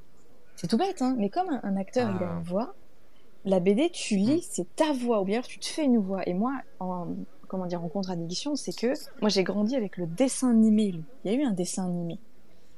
Euh, Ouais. Donc une adaptation déjà de la bande dessinée. Et moi, du coup, quand je lis Lou, j'ai la voix du dessin animé. Donc j'ai la voix de, des doubleurs qui avaient été utilisés. Donc quand j'ai vu le film, là, mon cerveau, il a un peu bugué. Il s'est dit, c'est pas cette Ah. voix-là. Ça, ça devrait pas être cette voix. L'acteur, c'est bon. Vêtements, c'est bon. Personnage, c'est bon. Mais la voix, mon, per- mon, mon cerveau, il bug là. Là, c'est pas du tout. euh, Parce que c'est difficile quand on lit de s'imaginer une voix. Ça, c'est très difficile. Donc euh, vraiment, j'avais Mhm. tout fait vis-à-vis du dessin animé. Mais sinon, vraiment, le casting, euh, non. Surtout que quand il était sorti, le film, j'avais quoi Je sais plus quel âge j'avais, je devais avoir une quinzaine d'années. Donc, voilà, j'avais pas encore trop de recul. J'étais plus en mode, oh, génial, il y a Lou au cinéma, super Bah, euh, Là où, aujourd'hui, ce serait peut-être différent s'il sortait. Mais euh, ouais, c'était c'était juste ça, en fait. C'était euh, le rapport à la voix, quoi. D'accord. Ok, je, je pensais que ce- je pensais que ce que t'allais dire qui était perturbant, c'était Kian Kojandi avec tes cheveux. Mais euh, mais c'est vrai, c'est c'est- c'est vrai que c'est, enfin, moi j'ai pas vu le film, Ken Kojandi qu'on embrasse hein, d'ailleurs. bien sûr, Oh. Bien sûr, merveilleux, très très excellent dans Hot Ones. C'est le meilleur rôle possible et imaginable. Mais euh, J'ai absolument jamais regardé un seul on parle d'autre chose, vite, on parle d'autre chose. Euh, très, très bien dans un, bon, un bon moment, un Bref, bon moment, un c'est bon un moment, super nickel. podcast. Vraiment, Kian et, Navo, très très cool. Bon podcast. Bon, suite, allez. Bon. Très bien. Oh non. Je sais pas si c'est très bien, Oh genre non. on passe à autre chose ou très bien ait des navos. C'était J'étais- Débat. J'étais sûr qu'il y aurait un rire après le très bien. C'était c'est évident. Une évidence. Mais je- J'en profitais pour, pour rebondir un truc par rapport à, à ce que tu parlais sur la, la, la BD Lou, etc. J'ai l'impression qu'en France, on est très fervent de, de transitionner des bandes dessinées et de les mettre au cinéma. Et que, et que généralement, ça a l'air de plutôt bien marcher. J'ai cru que t'allais dire. J'ai cru que dire en France, on est très fervent de BD apparemment. hein. Oui, bah oui, juste c'est vrai. C'est le pays, c'est le pays de la BD, avec la Belgique. Non mais c'est- vrai, c'est vrai. Et ça, ouais, ça se trouve ça a joué en fait. euh, mais euh, mais vas-y Mathilde, c'est ta question. Euh, J'ai oublié Quoi? la question. Pouvez répéter la question? Ah t'avais pas posé ta question Sam? Si, si, j'ai Bah, oublié. J'ai posé une question même. En fait, je je, crois. non, je, je- en fait, je crois que t'as juste introduit quelque chose. Ouais, Euh. j'ai introduit, introduire un truc que j'allais dire ensuite. Vas-y, vas-y. Non, je, je par- je parlais juste du fait qu'on on est très fervent en, en France de transitionner de la bande dessinée Ah au, oui. au cinéma et d'en faire quelque chose euh, de nouveau. Et euh, je sais pas si vous, vous avez une, une adaptation préférée et une que vous avez trouvée complètement euh, ratée, genre vraiment à bannir presque. Ah, bah, Mais Il y en a À pas eu Bali. tant que ça en vrai. Il y a eu Tintin, il y a eu Lou, il y a eu. On parle de quoi fr- français en général. profs. Astérix, les profs. Il y a eu Bien Boulet sûr. Bill. Ah oui. Bou- En Boule et film Bill, il y a eu Seul aussi. En film, ouais. Il y en Ah avait même deux. Avec Franck Dubosc en tant que père de. Et, et, j'ai oublié qui jouait la, la mère de. Je, je sais plus si C'est c'est. pas Marina Foïs? Oui, tout à fait. Sûrement. Incroyable. Incroyable. C'est bon, ok, je- je- vous savez quoi, je vais demander à Gogol Mais tu, il est occupé. si c'est bien Marina Foïs. Non, attends. Bon, effectivement, il est, il non, il est pas occupé. Il m'a dit que c'est Marina Foïs. Il est fort. J'ai changé d'avis en plein milieu de ma phrase. J'allais dire, effectivement, il est occupé deux secondes plus tard. Non, en fait, ça va. Attends, mais excuse-moi, mais c'est une véritable encyclopédie, ce, ce gars. Ouais, euh, c'est il, connaît quand, tout. tu vas, quand tu vas le voir, tu, tu lui dis j'ai de la chance même. Tu lui demandes est-ce que j'ai un rhume ou est-ce que j'ai un cancer, il va te répondre. Non, ça, c'est c'est son autre pote. C'est. euh, J'ai pas de jeu de mots. Oui. J'annonce avant même de finir ma phrase. C'est Ludoctissimo. Moi, j'avais Docto Libre. Mais- Docto libre Vous êtes libre? Ouais, ouais, je suis là. C'est c'est un médecin, son seul job, c'est juste d'aller voir les patients qui ont fini leur séjour et faire bah voilà, vous pouvez partir. Monsieur, j'ai encore ma. C'est tout ce Vous fait. pouvez y aller. Emmenez-la avec vous, ça sera un cadeau d'au revoir. oui, bon, prenez des Vous mots dans, à dans vos ton panier là. Attends, il y a eu deux vannes en même temps, j'en ai encore entendu aucune des deux. J'ai fait le médecin qui est en mode juste. Oui, oui, prenez des médocs là dans le panier là, servez-vous. Comme les bonbons. C'est un panier surprise qu'il a gagné au loto, mais il y a que des médocs dedans. Oh non, je suis tombée sur ce nectar. Non Mais du coup, le, le su- Il y a le sujet, pansements, il fait yes le sujet dont tu parlais, c'était euh, juste des BD françaises en adaptation Ah, euh, ouais, moi Ouais. je parlais surtout en, en France parce que. En France ou en, dans les autres en pays, francophonie? Ah En ah. francophonie. C'est Parlons-en, parlons-en, francophonie. parlons des Schtroumpfs même. parlons des Schtroumpfs à New York. Oh là là. C'est vrai qu'on a évoqué, on a évoqué le sujet avec Gabriel avant même de tourner cet épisode. Incroyable. Je sais pas pourquoi Il on a parlé de ça. Euh, parce que j'avais parlé de quelque chose qui était de la taille d'un champignon, genre quelqu'un Ah, qui était oui. un champignon. Et du coup, Et je- du coup, on a parlé des schtroumpfs. Et, et je vais et justement la- l'anecdote que qui est marrante, c'est que les Schtroumpfs, euh, le film, il, il y a l'expression, ça parce que je l'ai vu, euh, je l'ai vu passer quelque part. Dedans, il y a l'expression haut comme trois pommes pour décrire les Schtroumpfs. Et en fait, euh, en anglais, ils ont traduit littéralement l'expression française haut comme trois pommes. Et euh, j'ai l'impression qu'ils ont juste pas capté que c'était une expression, une locution, quoi. C'était pas un vrai truc. Les Schtroumpfs, ils font pas trois pommes de haut, quoi. Ils sont plus petits. Et euh, on dirait vraiment que je parle des comme si c'était, c'était, comme si c'était quelque chose qui existe vraiment, mais. Et donc du coup, dans le, du, du coup, dans le film, ils disent vraiment euh, three apples high pour dire nul. comme trois pommes, alors que ben non, c'est pas, c'est pas vrai, c'est pas ça. Donc voilà, c'était Bah, l'anecdote. Sony Animation s'est trompé. c'est tout. Bah, ils sont Ou alors c'est fait, c'est fait exprès, mais bon, euh, c'est pas. Ah ouais, bah on, a- on est passé à côté de la vanne euh, malheureusement. Bon, bah, j'ai pas d'autres exemples par C'est- contre. C'est c'est quoi? Ah bah il y a eu Lucky Luke, je sais pas si tu l'as mentionné. Ah oui. Oh oui, je l'ai pas vu. Moi non plus. Eh ben voilà, c'était Flash Débat. Sais pas. Mais non, je. Attends, je je réfléchis, on a quoi d'autre comme bande dessinée qui ont été adaptées? Parce que tout à l'heure j'ai j'ai cité Seul, mais ça n'a pas vraiment fait beaucoup de bruit. Euh... On, on parle en live action, hein, parce que sinon. euh, Oui, on live, en live Ouais. action. Non, parce qu'après. euh, Ouais, c'est après, on a énorme. beaucoup, beaucoup, beaucoup, beaucoup. Mais en, en live action, je crois qu'on a, on a fait le tour. Et euh, généralement, de ce que je vois, ça marche plutôt bien. Peut-être pas tous, mais. Genre, tu regardes les, les, les profs, ça a bien marché, même si la qualité elle peut être remise en question. Euh, les Schtroumpfs, ils ont fait des suites. Astérix. Ast Hmm. bah, Astérix, bon, euh, euh, les derniers sont pas non plus, euh, voilà. Mais en soi, pour, euh, pour un film français, ça marche plutôt bien. Toi, t'en as des préférés, Mathilde? En adaptation, alors j'avoue, j'en ai pas vu beaucoup parce que déjà, moi, ça je sais que ça peut faire un très gros débat. Je suis pas une très grande fan des BD standards, hein, c'est-à-dire des BD vraiment BD belges, genre Tintin, euh, Astérix Ah, mais- et tout. Oui. J'en ai aucune, vraiment. Tu ça cites Tintin, il y a eu, pas trop. il y a eu Tintin aussi. Ça t'intéresse Oui, pas il y a eu Tintin. Celui-là, je l'ai vu au cinéma pour le coup, mais du coup, je crois que c'était en 2012, j'étais petite. Mais euh, du coup, j'en ai pas vu beaucoup des adaptations, étant donné que je suis pas forcément rattachée au BD de base. Les Schtroumpfs, je suis pas allée le voir au cinéma. Boule et Bill, encore moins. Lucky Luke, pas trop.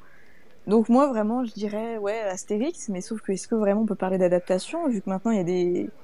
Vu qu'on il s'éloigne un peu de la bande dessinée, genre nota- notamment, euh, moi, l'un de mes préférés, Mhm. comme beaucoup de Français, c'est euh, Mission Cléopâtre, mais peut-on vraiment parler d'adaptation vis-à-vis de la bande dessinée, puisqu'il paraît que ça s'éloigne vachement de la BD Je ne sais pas. Mhm. En ça, soi, ils, reprennent l'univers et ils font une nouvelle, une nouvelle histoire avec. C'est- ça, c'est tiré de la bande dessinée, voilà. c'est inspiré de Astérix, mais est-ce que on, enfin, en soi, si, je crois qu'à chaque fois ils prennent une BD référence pour le faire. Ouais, bah justement, Hmm, Cléopâtre, pas, pas euh, tout, les Jeux pas tout le temps, le dernier, non. Ah oui, ouais, il y en a, c'est full, euh, full, euh, full Il n'y a nouveau, pas eu quoi. euh, Astérix Obélix euh, Empire du Milieu en bande dessinée? En fait, ils Si. l'ont refait. En fait, ils Ah. l'ont fait, ils l'ont sorti après. Ah Ah ouais, donc là c'est complètement méta, c'est genre euh, la BD tirée du film, tirée de la BD. Attends, tu peux pas demander à, à Google vite fait. Peut-être pour Je- être je- sûr. je- Peut-être que je peux demander à, à, à Google. euh, attendez, je reviens, je vais demander à Google. Ça, il va lâcher son Oh, per- pot. Perso, je déteste les ouvrages qui sortent après les films, genre euh, le livre de, euh, de tel film. Je trouve ça nul, Ah perso. Et ça, c'est c'est vraiment euh, oui. T'aimes bien les mon artbooks avis. Ah oui, je je- j'en ai pas beaucoup. Enfin, je, je dis ça, j'en ai aucun. Parce que mais je. le concept est stylé. Ah oui, non, mais les artbooks, j'a- je suis fan des J'ai la, artbooks. j'ai la réponse de Google. J'ai la réponse de Google. Effectivement, la BD est sortie après. Ok, Je, je le précise quand il, est parti loin, donc j'ai dû aller chercher. Ok, parce qu'on parlait de artbook. Je sais pas si ça l'intéresse Google, mais voilà. Tu, tu disais quoi, Ah, non, non, bah je pense que Google s'en fout. Ça, les artbooks, ça j'adore. Vraiment, je- j'en suis fan. J'en ai pas parce que je sais que je fais attention à, à mes, à mes finances, on va dire. Et les artbooks, ça peut coûter un peu cher, mais je sais que j'ai Ah une liste euh, d'artbooks que j'aimerais avoir. Mais euh, là, vraiment, ce que j'aime pas, c'est typiquement les animaux fantastiques. J'aime bien les films, mais le fait de sortir le bouquin qui est tiré du scénario du film, Hmm. je trouve ça nul. Mais ça, Ouais. c'est voilà. Ouais, je vois totalement. C'est juste pour se faire du bif, dommage, ouais. parce que ça apporte rien. C'est un, produit dérivé, quoi. Mais c'est ça, l'intérêt de faire un film d'après le livre, c'est que quand tu lis le bouquin original, t'as des détails de bâtards euh, qui sont pas dits dans les films. Mais faire un bouquin d'après le film, il y a aucun détail en plus. C'est juste le, le, le film écrit. Euh, Quitte à le regarder en film. Mhm. Je sais Ouais, pas. je, crois que ce, ce qui, je crois que ce qui m'insupporte le plus, même si c'est pas forcément quelque chose de néfaste en soi, c'est genre quand ils font un, un bouquin sur un film, mais genre c'est la suite du film en bouquin. Ou juste euh, Ah. l'histoire d'un personnage dans le film, mais en bouquin. Parce Ah que du coup, tu te dis, mais en fait, c'est un film en DLC. Genre, je- j'ai pas envie de, de- Si j'ai vu un film, c'est pour voir un film, mais j'ai pas, j'ai pas forcément envie de lire un livre après, je, Mais c'est ça. dans le même média. quoi. Ce qui est, ce qui encore le, le pire euh, à mes yeux, c'est- mais en fait, je, je, je crois que j'ai qu'un seul exemple, et encore, j'en ai pas encore, enfin, j'en ai pas beaucoup entendu parler, mais euh, mais apparemment c'est arrivé, c'est les films qui sortent, et suite à la sortie du film, ils changent le bouquin original. Oh non. là là. Ah oui, C'est j'ai vu terrible, ça. hein. Bah, déjà, quand ils te mettent la, la, l'affiche du film en tant qu'affiche du livre. Ah oui, oui, Ah, oui, ça, ça, c'est non. terrible. Mais après, Ça, quand ils non. changent même Non, le contenu chose, à l'intérieur, juste pour aller avec le film, il me semble qu'il y a eu une version de Shirley Colatry qui a fait ça. Et, euh, et je pense pas que ce soit toutes les éditions par la suite, mais euh, c'était quand même un- un- une modification dans une édition et dans une publication, c'est terrible. C'est terrible. nul. Et oui, c'est nul. Et euh, qu'est-ce que je... je. je- je pensais à un autre truc par rapport aux adaptations d'Astérix, c'est que si on devait prendre en compte, à mes yeux, une adaptation d'Astérix au cinéma qui vraiment adapte la BD, euh, je pense que ce serait les films d'animation. Euh, Oui. Je pense à ceux de Alexandre Astier là, qui sont sortis, euh, les derniers là. Euh, Domaine des dieux et. Euh, et... la- le secret de la potion magique, hein, Ouais, c'est ça. Mm. que, que j'ai trouvé en dessous de celui d'avant, mais qui était quand même apprécié. Il était très drôle. Très très drôle. Ouais, c'était vraiment genre euh, 100% humour. Quoi. Ouais, c'est ça. Vraiment une BD, mais en c'est dessin animé, quoi. Ouais, mais je sais pas parce que enfin, je, je, je parle là sur de la critique ciné alors qu'en soi c'était pas le truc à la base. Mais le, le secret de la potion magique, moi je sais que je sais plus comment on en vient à cette scène finale où genre tu sais t'as des, Oui. Des, des des formes qui se font avec les Romains et leurs boucliers et je trouve ça beaucoup trop tiré par les cheveux. Je me disais genre oui on est dans un univers un peu cartoonesque mais là c'est Ah vraiment oui. juste c'est pour c'est- c'est fait pour rien quoi. Et ça ça m'a vraiment sorti du film à ce moment-là. Je me suis dit ok bah j'ai préféré le domaine des dieux. Mm. Oui, tu t'es dit Je que c'était gratuit, quoi. Ouais, c'est ça, c'est genre. Ok, j'ai compris, mais c'est vraiment juste euh, farfelu pour être farfelu, quoi. Il n'y a pas vraiment de, de gag derrière, de but euh, intéressant. C'était juste pas. Vous avez vu MDR, on a fait des trucs marrants. Je sais pas, ça m'a ça m'a sorti du film. C'est comme. euh, Enfin. suis allé parler de l'Empire du Milieu, mais je crois que je vais éviter parce que sinon on va en avoir pour une heure de critique. mais euh, l'Empire du Milieu qui a réussi ce principe de. euh, on fait de l'absurde parce que c'est Astérix. Mais euh, ça sert à rien de faire de l'absurde pour faire de l'absurde. Je vais citer Inernet, mais euh, il y a toujours un minimum de sens derrière l'absurde. quoi. Tu fais pas juste de l'absurde en mode on met tout et n'importe quoi et ça raconte quelque chose. Quoi. Typiquement les nouveaux Marvel, quoi. Oh, je, je, je, je place un nouveau truc. Ça balance, ça balance. ça, ça se pique les termes, ça se pique les termes. Mais la cote de Disney s'est descendue là, tout de suite. En bourse, c'est terrible. Oui. Le... Je, je- je sais plus ce que j'allais dire parce que j'allais faire une référence sur la bourse vu que j'ai un onglet bourse en bas de ma barre de tâches de Windows habituellement. Ah. Mais je ne sais absolument pas lire Pourquoi? la bourse. Pourquoi Le tu as CAC nommé 40. bourse? Je n'ai jamais pu enlever ce truc de ma barre de tâches. Ça fait depuis que j'ai Windows 10 qu'il y a ce truc affiché, il y a marqué euh, CHF euro moins 0,47. Je sais pas ce que tu me racontes. Tu demandes à Et on parle de Google. narration, bah ça, ça me Mais oui. rien. Enfin, non. Demande-lui comment faire. Il sait tout. Je lui demanderai après l'épisode, je pense que ça demande de la manip. Là, il faut qu'il enlève son tablier là. Bah, c'est chaud, c'est chaud. D'ailleurs, je me demande ce qu'il fait. Il doit faire de la sculpture Google, je pense. Bah, il il- j'ai entendu, il a dit qu'il faisait un dodol. C'est lui qui a inventé Doodle Jump d'ailleurs. Oh, Super euh, splendide jeu. oh là là, Do- nostalgie. Doodle Jump, est... Doodle Jump qui a un style graphique très typique de l'année où il est sorti. Impossible Oui. de sortir aujourd'hui. Ah oui, complètement. Il ferait un flop. Peut- Peut-être adapté Doodle Jump en BD. C'est terrible. Je C'est suis sûr Oh que c'est- une terrible idée.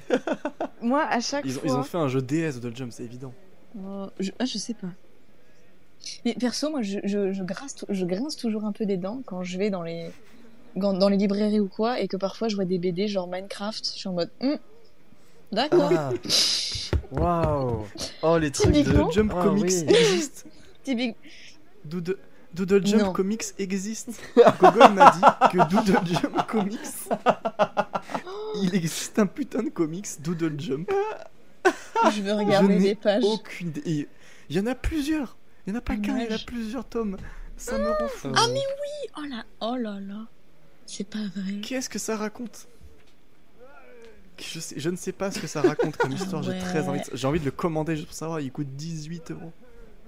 Mais où Ah, c'est ouf. Merci Google pour les infos sur Doodle Jump. Mais Oh ouais, là merci. là, hein, avec, sa, merci. avec sa petite trompe, on dirait, euh, on dirait Pingu. Nut, nut.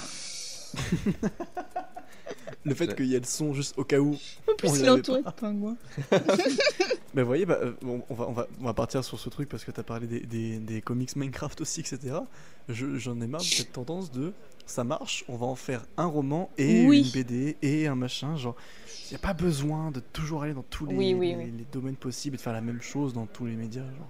Ouais, typiquement. C'est- Ça Ouais. sert pas toujours à grand chose quoi. Moi, je, je sais que j'ai été euh, une très grande fan quand j'avais entre 12 et 14 ans de toute la, la clique de euh, Frigiel, Sifano. euh, tout- toute cette clique-là, j'étais très fan. donc la coop team, Mhm. etc. Pour ceux qui écoutent et qui connaissent, Ça fait mal. Ça Euh, fait mal. voilà.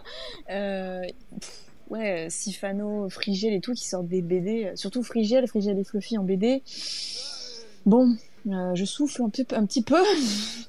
Ça a marché sur, euh, sur YouTube. euh, bon, faire en BD, c'est vraiment pour les kikous de 7 ans, quoi. Enfin, je... Mais apparemment, c'est bien vendu. hein. Mais oui, ça s'est bien vendu parce que la, la com autour, elle, elle était bien. En aucun cas, je, je critique Frigel. Évidemment, ça marche, c'est super, c'est chouette, mais c'est juste le, le principe de, euh, il y a quelque chose qui a marché dans un jeu ou un univers et le faire en BD. Typiquement, euh, je suis donc une grande fan de Zelda. Je suis, je sais pas si j'achèterais les mangas Zelda. Je sais pas parce que c'est. Ouais. Oui, ça existe. Je sais pas si je le ferais parce que bon, est-ce que je trouve ça approprié? Alors je sais qu'il y en a, ils sont très bien, mais j'ai un peu du mal. Voilà, j'ai un peu du mal avec. euh, Ça a marché en jeu, pourquoi pas le faire en BD ou en, en- en manga? Je sais pas. je sais pas. À voir, parce qu'après, ça rajoute quelque chose. En Ah oui. vrai.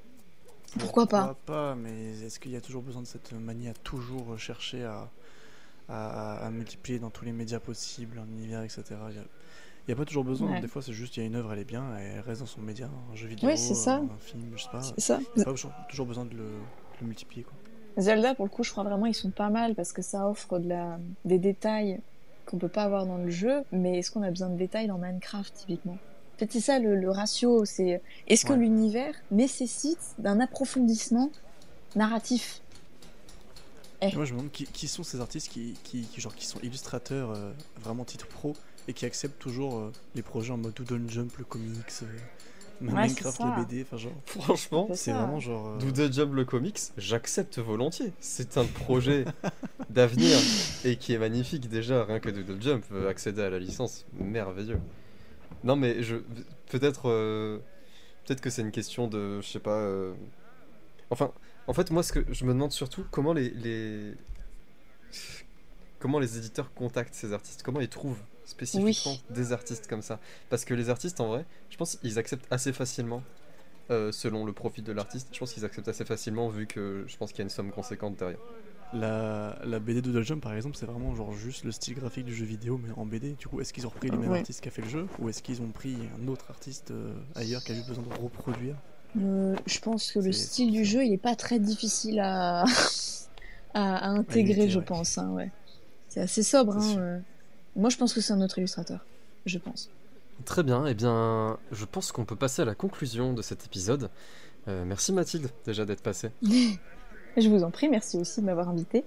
C'était très cool, on a pu parler de beaucoup de choses et, euh, et euh, si tu veux faire des recommandations, tu as euh, une avenue de libre. Et bien, comme re- recommandation, déjà, je vais recommander notamment les artistes que j'ai pu mentionner tout à l'heure. Bon, Julien, Julien je pense qu'on n'a même plus besoin de le mentionner, tellement il est célèbre. Mais je mentionne quand même notamment euh, Sancha, donc sur Instagram. Euh, voilà, également Marie Spénal. Euh, je voudrais aussi euh, mentionner une amie, qui m'a d'ailleurs, une amie qui est tatoueuse, mais qui est du coup également illustratrice et qui m'a d'ailleurs tatoué le chat de la BD Lou sur la cheville. Incroyable. Et, euh, et oui, et oui, oui, et du coup qui également fait de l'illustration forcément euh, euh, pour, pour les tatouages. Donc elle s'appelle Nel. Euh, tiré du bas 3T, donc TTT. Euh, voilà, N-E-2-L-E tiré du bas euh, TTT. Je vous conseille très vivement, surtout si vous êtes euh, près de Tours et que vous voulez euh, de superbes tatouages avec une superbe personne. Euh, voilà. Et sinon, euh, forcément mon compte Instagram et mon compte TikTok, je pense que ça, ça va de soi. Donc t'es t'es hâte c'est multitilde Ouais, c'est ça. Instagram et, et TikTok, c'est euh, multitilde. Euh, voilà. Je pense que j'en ai pas forcément d'autres. Euh, Cyrielle, évidemment. Evrard, euh, donc CY sur, euh, sur les réseaux. Et pareil, je crois que à la limite même plus besoin de recommandations. Mais je le mentionne quand même. pour Ceux qui voudraient découvrir son travail. C'est très chouette. Voilà. je- tu sais que pendant, pendant que t'expliquais, euh, je, je me suis, je me suis dit multitilde, ça fait penser à un jeu multifruit. Est-ce que t'aimes le jeu multifruit? J'aime beaucoup le jus multifruit. Bah super, bah c'est nickel. Sam, tu, tu, tu veux dire quelque chose peut-être? Euh, non, je, me- je me faisais la réflexion quand t'as redit ton pseudo, euh, Mathilde, que multitilde, je trouvais que c'était un pseudo nickel parce que ça fait jeu de mots et en plus il y a multi dans le mot en mode genre tu fais plein de choses. Bah, c'est ça. euh, je trouvais ça. le pseudo euh, très très bien choisi. Et euh, En, euh, en fait, il y y, a trois références en fait dans mon pseudo. Il y a trois références. Il y a donc le multi pour euh, voilà, euh, tilde parce que c'est un caractère euh, typographique qui fait la petite vaguelette et tilde parce que euh, c'est ce qui est à la fin de mon prénom. Voilà. Ah, J'étais pas du tout au courant pour le tilde. Et oui, c'est pour ça que je le précise. Eh bien, prenez-en de la graine, apprenez les caractères spéciaux avec euh, multitilde. Euh... Je sais en faire un seul avec le clavier. c'est le c'est le E E majuscule accent aigu. Ah, Alt vas-y. 144. Alt 144, Alt 218, c'est quoi? C'est peut-être le CSDI, non? Il y a moyen. Je vais demander à Gogol de. C'est Alt combien t'as dit? 218. Alt 218 et Gogol me dit que Alt 218 c'est une non c'est genre vraiment c'est un, c'est un genre un demi carré. Enfin c'est un, un angle droit quoi. Je suis dégoûté. Google, c'est- t'es un peu trop honnête pour moi. Il aurait aimé être gentil avec toi alors que non. Enfin vraiment non. Ok, très bien. Donc, euh, Mathilde, peut-être un dernier mot à dire? Euh... euh, bah, c'était super. C'était. Ouais, non, j'ai pas forcément d'autres mots à dire. Euh, À part euh, venez lire mes petits carnets. Venez lire mes petits carnets, vous allez voir. C'est parfois c'est rigolo et parfois ça l'est moins, mais parfois c'est intéressant bien. aussi. Bon, eh bien, la tempête, d'accord avec cette description. la tempête est bien arrivée. Merci Mathilde. Et euh, on, va, on va se laisser sur ça. Euh, Retrouvez-nous dans la foudre la semaine prochaine, jeudi à 19h toujours. C'est toujours à cette heure-là. D'ailleurs, je me fais une, ré- une réflexion c'est euh, comment des gens peuvent dormir sur nos épisodes étant donné qu'on a des jingles qui sont plutôt énervés. Dans le sens, ils sont énergiques. Ils sont éner- énervés dans le sens énergique. C'est, tu ne peux pas dormir sur un épisode de la faute. Je suis désolé à tous ceux qui Mais tu penses que des, que des gens s'endorment sur la Je- Je- Moi, je m'endors sur euh, des podcasts. Ouais mais bon c'est pas c'est pas le genre le même genre de jingle que nous. Eh bien, écoutez, euh, voilà. Salut. Salut ciao. c'est, la, c'est la fin, c'est comme ça. ça se termine comme ça c'est génial. C'était Flash Débat. C'était Flash Débat, au revoir. Salut. Au revoir.